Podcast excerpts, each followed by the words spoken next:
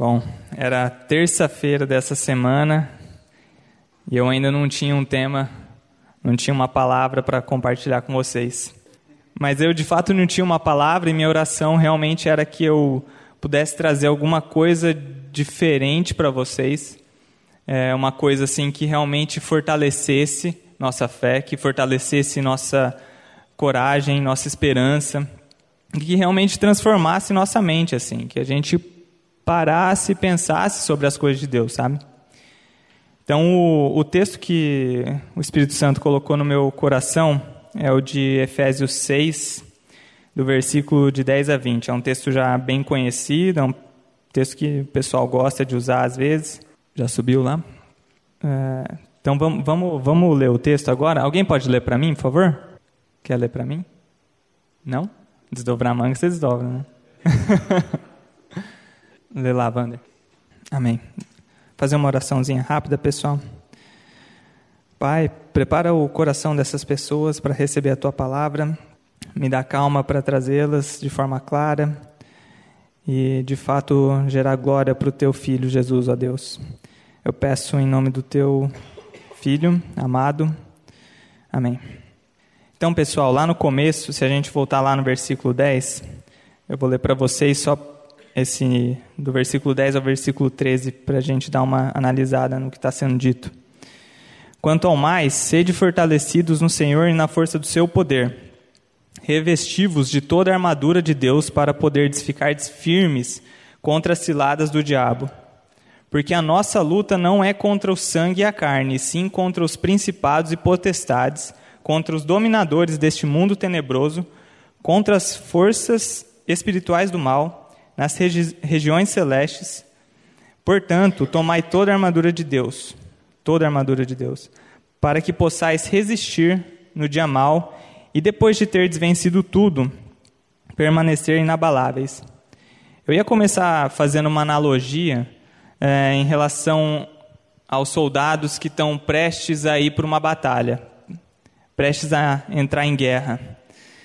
Mas é, eu acho que não está muito na nossa cultura do brasileiro esse essa questão da guerra não está muito no nosso sangue. Não é como se a gente, o povo americano que já participou de tanta guerra, eles têm com certeza em toda a família lá alguém já participou de alguma guerra, tem alguma história de guerra para contar. E isso não é uma realidade na nossa vida. Até assim, se Deus quiser, a gente deve, a gente deveria ter essa coragem, a gente deveria ser bravo realmente nos momentos de dificuldades, é, é o lado positivo da guerra, né? Agora, assim, já que nós somos brasileiros, eu vou falar de futebol. Infelizmente, de guerra para futebol, mas tudo bem. Eu queria fazer uma analogia com um time que está prestes a entrar em campo, numa final de campeonato, eles estão no vestiário com seu treinador. E esse time trabalhou esse treinador trabalhou, eles estão preparados, foi um ano de batalhas e eles estão prestes a ir para a última batalha deles. E esse treinador chega para conversar com eles, para dar aquele, passar aquela mensagem de inspiração.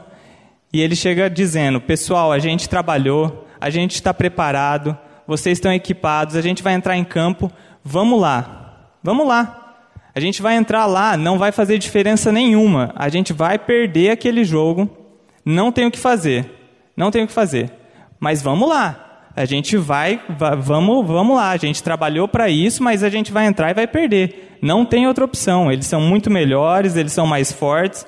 Não tem o que fazer. Que treinador que faria isso? Ninguém faria isso. É um absurdo, mas assim, a minha questão é: será que a nossa vida cristã muitas vezes não é dessa forma também? Pensem bem, qual que é a promessa que a gente tem na Bíblia? É de que Jesus um dia vai voltar e ele vai fazer todas as coisas certas. E tudo, todo esse mal que a gente vê por aqui vai deixar de existir e não vai ter mais mal. E qual que é a nossa mente hoje? Isso não gera um certo conforto, um, um certo comodismo, porque, bom, as coisas vão piorar mesmo. Não tem o que fazer. As coisas vão piorar, piorar, piorar, piorar até o dia que Jesus voltar e ele resolve a parada. Ele resolve tudo, porque ele vai vir, ele tem todo o poder, ele é o rei. Então isso gera um certo comodismo para nós. Eu digo até para mim, porque essa mensagem não é só para vocês, é para mim também. Porque eu também quero ser encorajado pela palavra de Deus. É... Assim, a gente até, quando a gente está com os amigos, assim, a gente até às vezes brinca de que a gente vai montar uma, uma vila cristã daqui a pouco, né? E que daí cada um vai ter seu papel, a gente não vai ter que se envolver com nada, cada um faz suas coisas.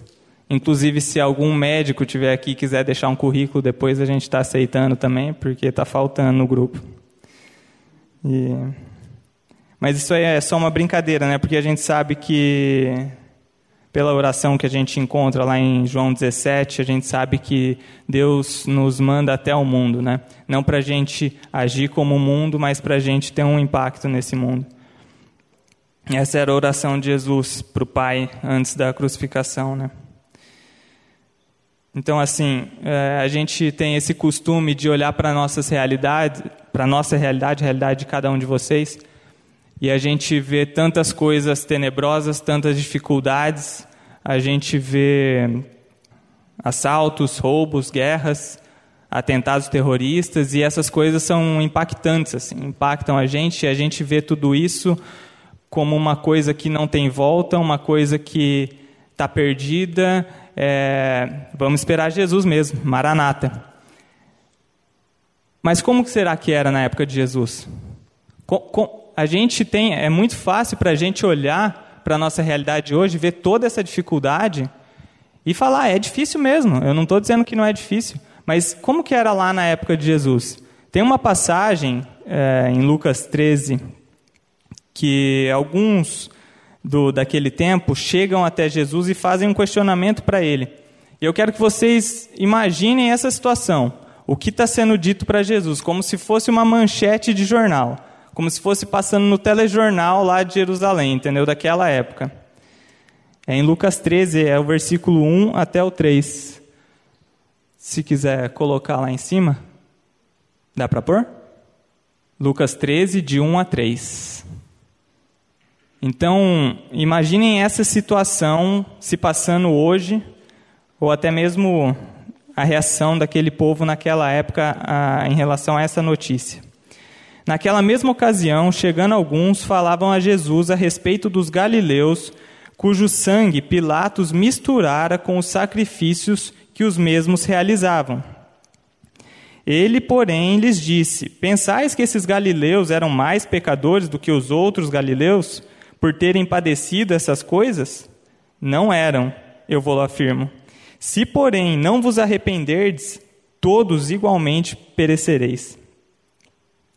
Agora vocês imaginam essa situação. A gente tem Pilatos, um personagem bem conhecido para nós cristãos, e esse homem, que era um governante daquela terra de Jerusalém e do, de toda a Judéia ali, ele chega em determinado momento que haviam galileus, eles estavam oferecendo sacrifícios a Deus, e esse homem chega e violentamente assassina todos eles que estão ali, pega o sangue derramado deles e mistura com o do sacrifício dos animais que estavam sendo mortos. E isso caiu na boca do povo, todo mundo sabia que isso aconteceu. Uma tamanha crueldade como essa, como se estivesse acontecendo no bairro ali do lado, entendeu? Então, assim, a realidade do tempo de Jesus não era tão fácil. Eu diria que era bem difícil, bem difícil. Mas é compreensível que a gente olhe para a nossa e também ache difícil, porque Jesus avisou que a gente passaria por aflições. Isso aí é o curso normal desse mundo. Mas o que Paulo coloca nesse começo de Efésios é que o cristão tem uma visão acima de todas essas coisas que se veem. Isso tudo que a gente está vendo é visível, é uma coisa física. Mas Paulo nos diz, nos diz que isso tudo faz parte de uma guerra espiritual. E que vestidos da armadura de Deus, essa armadura completa que vem de Deus, nós resistiríamos todas essas ameaças. E mais, ele já antecipa que a gente venceria.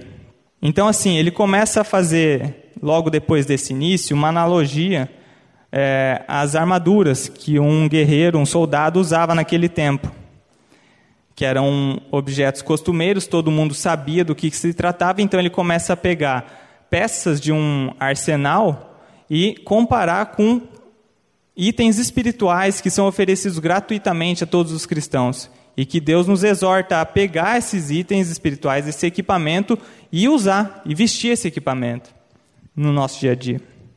Então, eu quero dar uma passada rápida com vocês em cada um desses itens. O primeiro que ele cita é o cinto. Ele diz no versículo 14: Estai, pois, firmes, cingindo-vos com a verdade. Com a verdade. É, esse cingir, eu até fui procurar porque não é uma palavra costumeira, porque a gente não cinge mais nossos lombos como eles cingiam naquela época. E eu queria trazer para vocês uma imagem, mas não teve como. Então eu vou fazer uma pequena mímica aqui para vocês de o que, que é cingir os lombos. Naquela época, eles usavam túnicas que são bem compridas, iam até a canela, os homens, né? Eram túnicas, panos que iam até a canela. Então, o que, que era cingir os lombos? Cingir os lombos, o homem pegava toda aquela túnica que estava lá embaixo, juntava na frente, passava toda ela por baixo das pernas, pegava atrás, tipo uma fralda mesmo, separava em dois aquela túnica, pegava uma em cada mão e trazia à frente, e dava um nó na frente. Então, então ficava quase como se fosse uma sunga, assim, um shorts assim curto para os homens. E para que, que isso servia? Exatamente para dar liberdade de ação. Com aquela túnica até a canela, não era possível você fazer um trabalho mais pesado, não era possível você ir para uma guerra, ir para uma batalha. Então, o que, que significa cingir? É você estar preparado, liberto do que está te, te pegando, te segurando, te atrapalhando, e ficar livre disso. Então, assim, a palavra que fica mais clara em relação a isso é a de João 8,32, que Jesus diz assim: E conhecereis a verdade, e a verdade vos libertará. E é exatamente o que Paulo está falando. Cingir-vos com a verdade, que é Cristo. Então, assim, é, sem o conhecimento do Filho de Deus, a gente não consegue, a gente não vai ter liberdade para atuar, entendeu? A gente não vai ter liberdade nenhuma, a gente vai estar acorrentado sempre a questões que estão fora da verdade, que não são verdadeiras, e a gente sabe que tudo que é verdadeiro é o que está na palavra de Deus. O segundo item que Paulo coloca é a couraça. A couraça, eu para mim é muito claro porque eu sempre joguei joguinho de época medieval, então eu sei bem o que é uma couraça, mas eu não sei se todo mundo entende. A couraça era aquela peça de couro que vinha dos ombros até o peito e nas costas e descia toda a parte abdominal. Então fazia proteção do coração, principalmente, de todos os órgãos letais durante uma batalha. E Paulo coloca essa couraça em relação à justiça. Ele diz: vestindo-vos da couraça da justiça. Que justiça que é essa? A Bíblia já disse em Romanos 3:20, o próprio Paulo inclusive diz isso da seguinte forma: visto que ninguém será justificado diante dele, de Deus, por obras da lei ou por obras de justiça. Qualquer obra que você tentar fazer para justificar, para mostrar que você merece o, o, o agrado de Deus, são obras que não têm valor diante de Deus. Então ninguém será justificado diante deles por obras em, raz, em razão de que pela lei vem o pleno conhecimento do pecado. Então, assim, é, fica bem claro que essa justiça, que a couraça que está sendo representada aqui, é a justiça de Deus, é a justiça da vida perfeita de Cristo. Só Cristo, em todo o tempo, viveu perfeitamente cumprindo cada vírgula e cada tio da lei. Então, é essa justiça de Jesus que é dada a nós, entendeu? O, o, o terceiro item são as sandálias, né? Ele, ele não fala de sandálias, mas eram o equipamento que eles usavam naquele tempo. Paulo diz assim: Calça, é, calçai os pés com a preparação do evangelho da paz. Eu queria trazer também o texto aqui de Isaías 52, 7, para dizer que diz assim: Que formosos são sobre os montes os pés do que anuncia as boas novas, que faz ouvir paz que anuncia coisas boas, que faz ouvir a salvação, que diz a Sião: O teu Deus reina. Então, assim, o profeta Isaías está dizendo o quê? Quão belos são os pés desses que anunciam as boas novas. Naquela época, muitas das notícias corriam a pé, de fato a pé. Existem histórias na Bíblia de, de cristãos, né, pode-se assim dizer, mesmo sendo no Antigo Testamento, é, que carregavam as notícias. Eles corriam distâncias longas para carregar as boas notícias e era um, um, um, cargo muito precioso. Aquele que carregava a boa nova era, uma, era, um, era de fato assim visto como uma, uma, uma pessoa muito nobre, entendeu? Então era um, um ato muito nobre. Então assim essas sandálias que Paulo diz para nós calçarmos são o que deve nos motivar a andar na vida cristã é esse evangelho da paz. É o que move a gente, é o que move a gente para esse mundo que Jesus nos mandou, entendeu? Então, assim, se a gente não tiver esse evangelho da paz como fonte do que é, da, da nossa motivação para viver uma vida de fato de agrado ao Senhor, a gente, a gente com certeza vai falhar nessa missão. É, o quarto item é o escudo. Paulo diz: embraçando sempre o escudo da fé com o qual podeis apagar todos os dardos inflamados do, do, do maligno. Bom, em Hebreus 1, desculpa, em Hebreus 11, versículo 1, é, o autor diz assim para a gente, é aquela passagem que a gente também conhece bem, porque é bastante citada. Ora, a fé é a certeza de coisas que se esperam, a convicção de fatos que não se veem. Então, Paulo está colocando aqui o escudo da fé, que é a fé do cristão, como uma fortaleza inabalável. É inabalável, porque é uma certeza que você tem. É uma certeza que você tem. Você está descansado nessa certeza. Então, o que, que acontece? Toda vez que existe um dardo do inimigo, uma lança, alguma coisa que vai te atacar, de, de forma prática seriam tentações, paixões, desejos, cobiças. Quando isso vem, a gente tem que estar fortalecido na fé. É o que Paulo está falando. Fica fortalecido na fé, lembra da tua fé, ande em esperança que você vai estar protegido. Daí ele vai falar do capacete.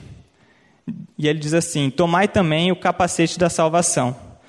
Bom, esse é, é bem claro. Eu acho que. Quem que estava aqui na semana passada no estudo de, sobre santificação? Tinha alguém aqui? Um pouquinho, né?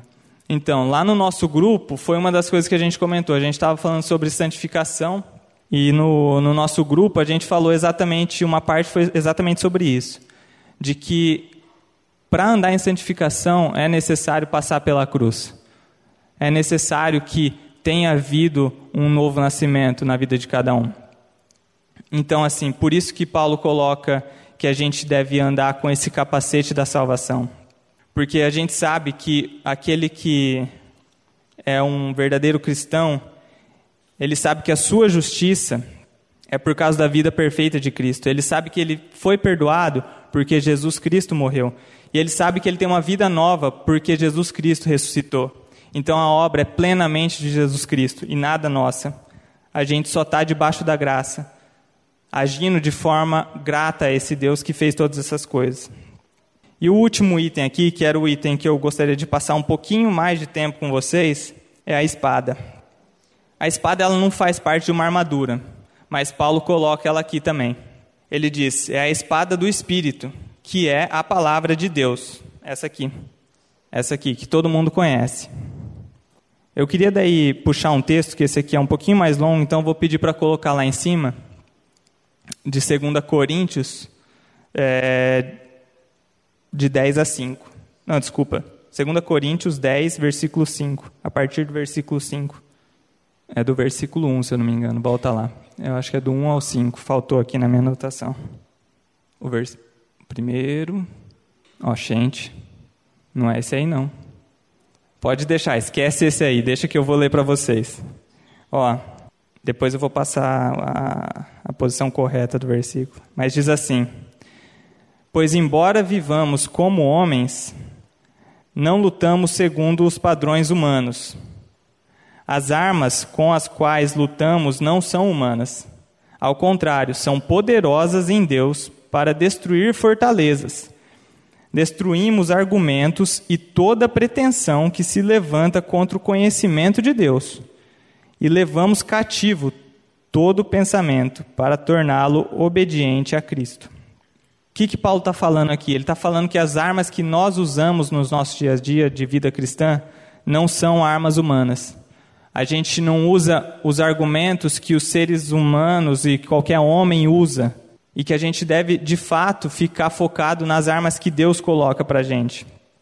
Ele diz: são poderosas em Deus para destruir fortalezas. Destruímos argumentos e toda pretensão que se levanta contra o conhecimento de Deus. Eu queria trazer umas citações, mas eu não. Na verdade, era, foi, foi de um vídeo que eu vi em relação ao aborto. É, era uma conferência nacional nos Estados Unidos Lá eles têm uma série de clínicas de aborto eh, que são espalhadas por todos os Estados Unidos. Chama, se não me engano, é Planned Parenthood. Então, assim, é paternidade planejada, né, que eles chamam. E era uma conferência de todos os donos dessas clínicas e uma série de palestras.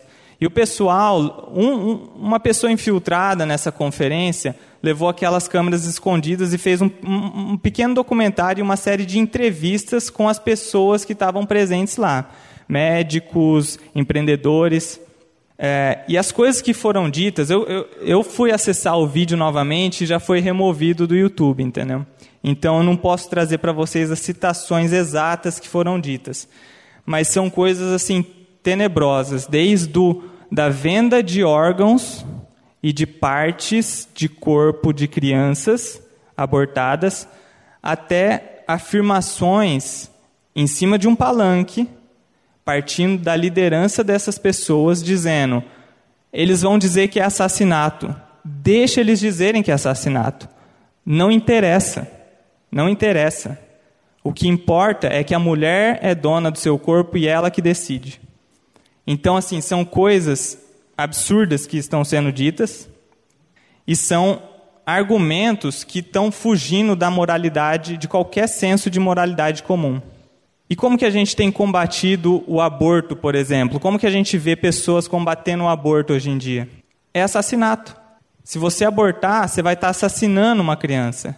Não, eu vou te provar biologicamente que é um ser vivo ali dentro daquele ventre. A gente combate dessa forma, mas daqui a pouco eles vão estar dizendo assim: tudo bem, mas é minha escolha, é o meu corpo, eu quero abortar. E é nesse ponto que a gente está chegando, onde não tem mais nenhum senso comum. A, a, a moral se torna algo totalmente relativo. A pessoa faz aquilo que agrada a ela. Eu diria que é, é essa forma de combater esse tipo de questão moral, sem a palavra de Deus, e, de acordo com o que Paulo está nos dizendo, seria combater como uma espada de madeira, uma espada de pau, sendo que a gente tem uma espada afiada, potente, poderosa. Outra questão é o homossexualismo. Como que a gente combate o homossexualismo hoje? Como que a gente vai se aproximar de alguém e dizer que aquilo lá está errado?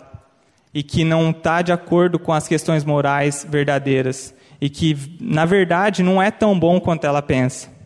Aquelas pessoas que defendem o homossexualismo, elas estão gritando lá, mais amor, por favor. Elas veem aquilo lá como amor. Então, para elas, aquilo lá faz sentido. E você vai se aproximar delas e você vai falar: olha, mas se eu pegar os índices aqui de suicídio, dá para ver que homossexuais têm uma tendência maior a se suicidar. Ou homossexuais têm um índice maior de doenças sexualmente transmissíveis. Mas isso aí são argumentos humanos para elas não vai fazer diferença nenhuma. Elas estão suprimindo toda a verdade para cometer aquelas, aqueles atos de injustiça, a Bíblia diz em Romanos 1. Então, qual que é a nossa arma para, de fato, pregar o Evangelho, trazer a verdade para essas pessoas, mostrar o que verdadeiramente é o amor? É a palavra de Deus. Enquanto essas pessoas do mundo atacam os nossos fundamentos, que é a pessoa de Deus, que é a palavra de Deus, eles vão atacar lá embaixo, o nosso solo, onde a gente está pisando, a gente ataca os atos deles. Não pode aborto. Por quê? Não, porque não pode aborto, porque é assassinato. Em vez de atacar o fundamento deles. Porque a gente está em pedra sólida, eles estão em areia. Só que a gente não vai atrás de atacar a areia deles. de mostrar que sem Deus eles não têm conhecimento, não têm capacidade de justificar qualquer ato de moralidade. Se você não tem um padrão do que é bom para mostrar o que é mal, fica tudo a caráter de cada um resolver, entendeu? Então, assim, essa parte da, da, da palavra de Deus realmente é uma coisa que tem me tocado bastante. É, eu espero que toque vocês também, porque a gente tem que ter confiança nesse, nesse conjunto de livros que a gente tem em mãos, que a gente tem nos nossos celulares à disposição, e saber que de fato é a nossa arma. Isso aí é a nossa arma. Então, assim, a gente vê por esses seis equipamentos aí que Paulo cita, que é um equipamento plenamente vindo da pessoa de Deus. Não é um equipamento que tem nenhuma participação nossa. Na verdade, Deus oferece graciosamente todas essas armas, esse equipamento, de forma gratuita pela sua graça. Então, assim, a gente vê que é, a verdade, a justiça, o evangelho, a fé, a salvação e a palavra, tudo vem dele, porque ele fez cada uma dessas obras. É feito por ele, porque sem sua armadura nós seríamos derrotados. Sem essa armadura que Deus nos dá, a gente está derrotado, é, a gente está fadado ao fracasso, não tem jeito. E é para Ele, porque tendo uma vitória, a gente teve vitória por causa da armadura que Ele deu para a gente. Então toda a glória volta para Ele. Toda a glória volta para Ele. Então, assim, agora que a gente está equipado com toda essa armadura, todo esse poder que Deus dá gratuitamente aos cristãos, vamos avante e vamos perder. Ser derrotados, lembra do começo? Vamos ser derrotados. É isso? A vida cristã é isso? Ser derrotado? Paulo conclui o versículo, a passagem de Efésios, dizendo o seguinte: Com toda oração e súplica, orando em todo o tempo no Espírito, e para isso vigiando, com toda perseverança e súplica por todos os santos, e também por mim para que me seja dado, no abrir da minha boca, a palavra, para com intrepidez fazer conhecido o mistério do Evangelho, pelo qual sou embaixador em cadeias, para que em Cristo eu seja ousado para falar como, como me cumpre fazê-lo. Então eu quero mostrar para vocês aqui uma passagem, na verdade a última passagem do livro de Mateus, onde Jesus ressurreto aqui está dando as instruções aos seus apóstolos de, do que eles devem fazer, agora que Jesus está prestes a deixá-los. Né? Se puder abrir aí, Camarguinho, Mateus 28, do versículo 18 ao 20. Isso. Eu vou ler aqui para vocês. Lembrem, isso aqui é a última mensagem de Jesus para os seus apóstolos, em pessoa, encarnado ainda. Ele ainda está encarnado, mas antes de ascender aos céus. Jesus, aproximando-se, falou-lhes, dizendo: Toda autoridade me foi dada no céu e na terra. Toda autoridade me foi dada no céu e na terra. Ide, portanto, fazei discípulos de todas as nações, batizando-os em nome do Pai e do Filho e do Espírito Santo ensinando-os a guardar todas as coisas que vos tenho ordenado. E eis que estou convosco todos os dias até a consumação do século. Esse aí é um treinador melhor do que aquele do começo. Esse aí seria um capitão melhor do que aquele capitão que desencoraja seus soldados. Ele reina. Ele diz que toda autoridade foi dada a ele, no céu e na terra. E ele fala: ide, vão, porque ele está com a gente todos os dias até a consumação dos séculos. E eu vou pedir para abrir mais uma passagem que é 1 Coríntios, capítulo 15, versículo 24 até o 28. Você pode subir um pouquinho mais aí, por favor? Espera lá. É, deve ser diferença de versão. Pode, pode descer um pouquinho. Bom, deixa eu ler para vocês novamente aqui. Dificuldades técnicas, igual no louvor. Ó, vamos lá. Paulo está dizendo assim: Quando, porém, todas as coisas lhe estiverem sujeitas, então o próprio Filho também se sujeitará àquele a que, todos, que todas as coisas lhe sujeitou, para que Deus seja tudo em todos. Porque todas as coisas sujeitou debaixo dos seus pés. E quando diz que todas as coisas lhe estão sujeitas, certamente exclui aquele que, lhe, que tudo lhe subordinou, seria o Pai. Porque convém que ele reine até que haja posto todos os inimigos debaixo dos seus pés. O último inimigo a ser destruído é a morte, e então virá o fim, quando ele entregar o reino ao Deus e Pai, quando houver destruído todo o principado, bem como toda potestade e poder.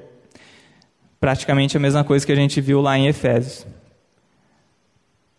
Principados, potestades e poder. Então, que, que a gente tira desse, dessas duas últimas passagens? Existem duas verdades que ficam bem claras para a gente. Uma é que Jesus reina, agora ele está reinando e ele tem toda a autoridade, porque ele reina, ele está sentado à destra do Pai. E a segunda é que ele reinará até que todos os seus inimigos estejam sujeitos a ele. Ou seja, a vitória é garantida. Nós somos simplesmente soldados cumprindo a nossa missão. Pensem no, no cristianismo, quando nasceu, no Pentecostes, logo depois de Jesus ter ressuscitado.